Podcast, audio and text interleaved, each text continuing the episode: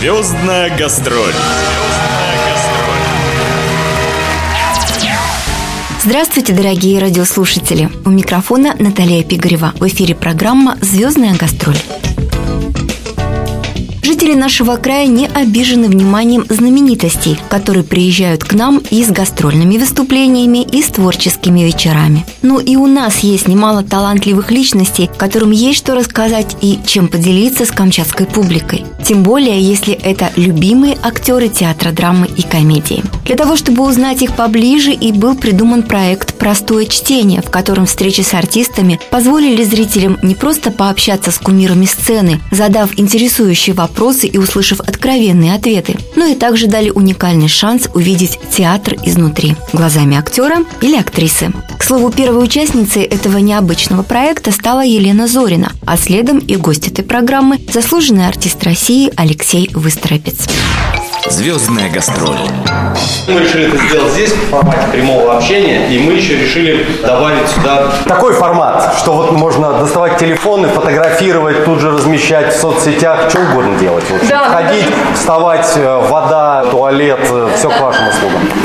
Чем хотелось бы все это дело начать? Когда ты взрослеешь, становишься с каждым годом все старее и старее, тебе приходит в какой-то момент мысль, что ты не успеваешь жить. И эта мысль начинает в какой-то степени тебя давлеть. И ты начинаешь делать больше, больше, больше, больше, и уже даже не останавливаться. И в этом есть тоже свой кайф. И поэтому начать я хотел с одного стихотворения Юрия Левитанского «Сон об уходящем поезде». Один и тот же сон мне повторяться стал. Мне снится, словно я от поезда отстал. Один в пути зимой на станции сошел, а скорый поезд мой пошел, пошел, пошел, и я хочу за ним бежать. И не могу. И кажется сквозь сон, что все-таки бегу, и в сумрачном дыму сплетающихся трасс вращение Земли перемещает нас. Вращение Земли, вращение полей, вращение вдали берез и тополей, столбов и проводов, разъездов и мостов, попутных поездов и встречных поездов. И в том еще беда, и видно неспроста, что не годятся мне другие поезда. Мне нужен только тот, что мною был обжит – там мой настольный свет от скорости дрожит, там любят сечь так сечь, а рубят так с плеча, там речь гудит, как печь красная и горяча. Мне нужен только он, азарт его и пыл. Я помню тот вагон, я номер не забыл, он снегом занесен. Он в угле и в дыму, и я приговорен пожизненно к нему. Мне нужен этот снег, мне дорог этот дым, встающий высоко над всем пережитым, и я хочу за ним бежать, и не могу. И кажется сквозь сон, что все-таки бегу и в сумрачном дыму сплетающихся трасс вращение Земли перемещает нас. Вот такая вот история. Что касается выбора Алексеем профессии, а рассказывал он и об этом, и о том, как родители отнеслись к его решению стать актером, то началось все, как водится, с детства. Будущий заслуженный артист родился 12 октября 1975 года в Хабаровске. Пытался заниматься спортом, посещал всевозможные кружки, в результате чего умеет шить, плести макраме и вырезать деревянные кораблики. А в 12 лет судьба привела его в театральную студию. И это увлечение стало настолько серьезным, что Леша решил поступать в Иркутское театральное училище, для чего ему пришлось уехать из дома в 15 лет. Ни родителей Алексея, ни ближайших или дальних родственников ничего не связывало с актерской профессией. Мама Вера Владимировна всю жизнь отдала детскому саду, где была воспитателем, а папа Геннадий Алексеевич работал на большом производстве сначала конструктором, потом главным экономистом. Хотя в маме все же определенное творческое начало присутствовало. В детском саду она вела новогодние елки, устраивала всевозможные праздники. В этой театральной студии и началось мое первое знакомство с театром. И на 7 ноября, я даже помню свое первое выступление в ДК профсоюзов в Хабаровске. Играли отрывок из Республики Шкит. Я играл какого-то беспризорника. Ноги тряслись, колени тряслись сумасшедшие. В общем, было страшно до безумия. Потом, лет через 10 после работы в театре, эта нервозность чуть-чуть ушла. В 19 лет я закончил, развалилась страна окончательно.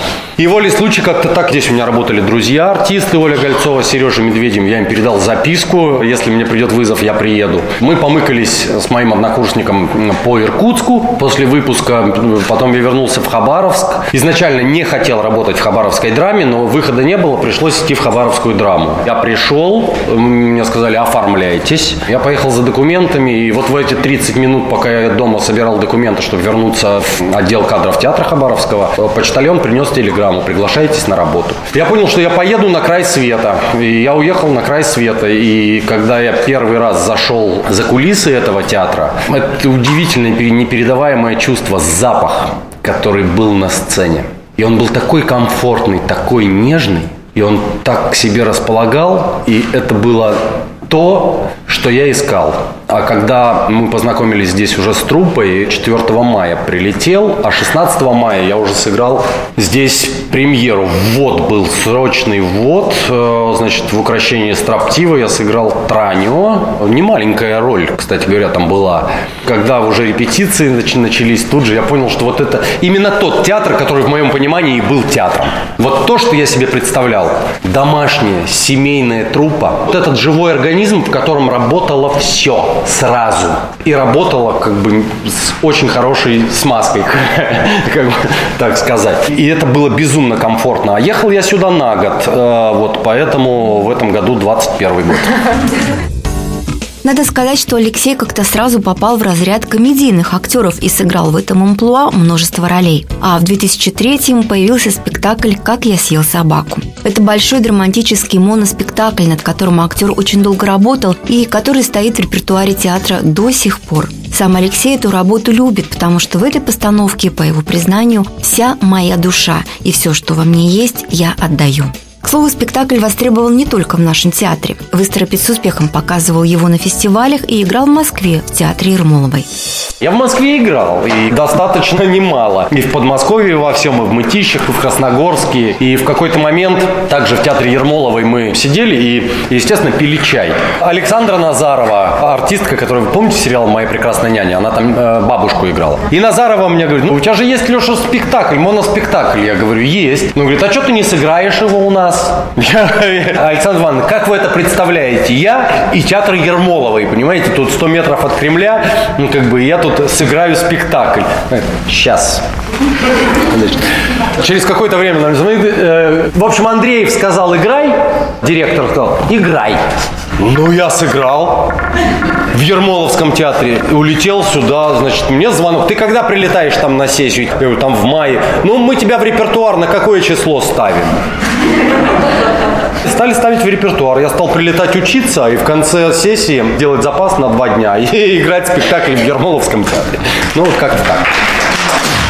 Звездная гастроль. Конечно, на эту встречу не обошлось и без вопросов про личную жизнь актера. А учитывая, что во многом благодаря судьбоносной встрече с будущей женой Алексей не уехал с Камчатки, он с радостью поделился и этой историей тоже. В 96 году было 300-летие российского флота, и театр начал делать спектакль «Раскинулось море широко», который делался и ансамбль военно-морского флота, и театр. У нас ансамбль пел, здесь, значит, музыканты, мы все это совмещали, и был большой спектакль. И в этом ансамбле была хормейс оркестр, мужской состав, и в этом ансамбле была барышня, которой были голубые глаза и голубая форма. И пошли, ничего нельзя было придумать, когда я ей сказал, вы знаете, Леночка, к вашим глазам так идет ваша форма. А, значит, типа, мужик, отвали. Через какое-то время ей было уже некуда деваться, она сдалась. И потом сдался я, и вот уже 20 лет, как я ей сдался, а сейчас вот она сидит вот на последнем ряду. Пожалуйста, конечно,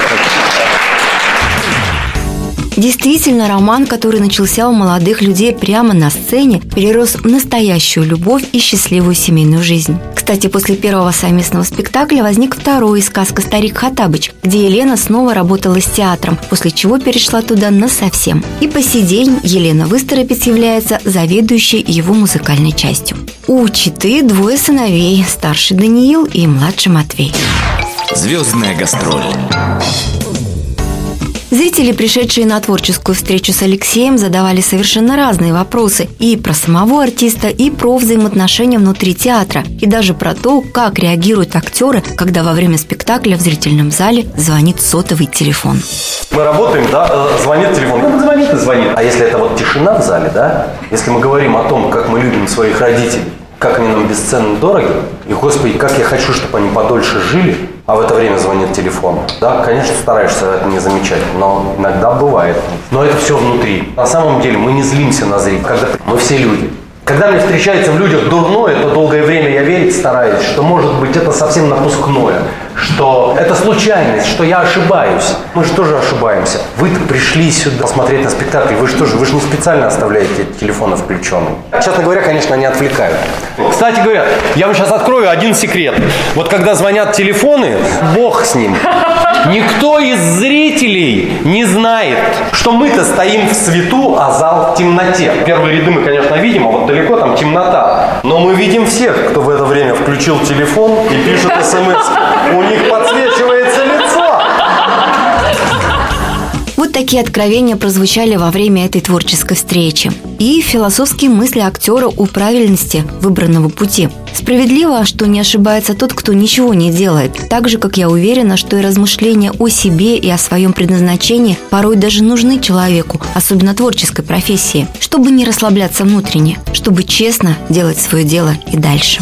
Такие вопросы возникают с утра до вечера. Тем ли я занимаюсь? А нужно ли это мне вообще? А вообще имею ли я право заниматься этим? Или имею ли я право вот сейчас сидеть перед вами? А имею ли я вообще какое-то право? А этот этот вопрос всегда тебя мучает и всегда тебя тревожит, и ты всегда э, чувствуешь огромную ответственность перед этим. И когда в зале после спектакля ты слышишь аплодисменты видишь тысячи глаз, которые ты видишь со сцены, и когда к тебе приходят люди, говорят там, вы знаете, мы 10 лет назад были... Да, кстати, у нас можно отвечать на телефон.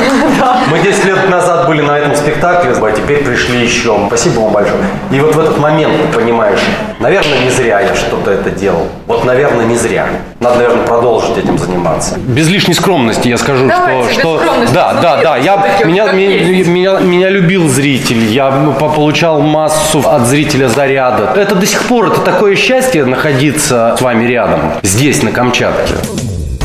А нам очень радостно видеть Алексея Выстропца на сцене в самых разных ролях и говорить ему спасибо за его работу в качестве продюсера, благодаря чему мы имеем возможность видеть театральные постановки с известными московскими артистами. А еще и общаться лично на таких вот интересных творческих встречах. Надеюсь, что она была далеко не последней. Звездная гастроль.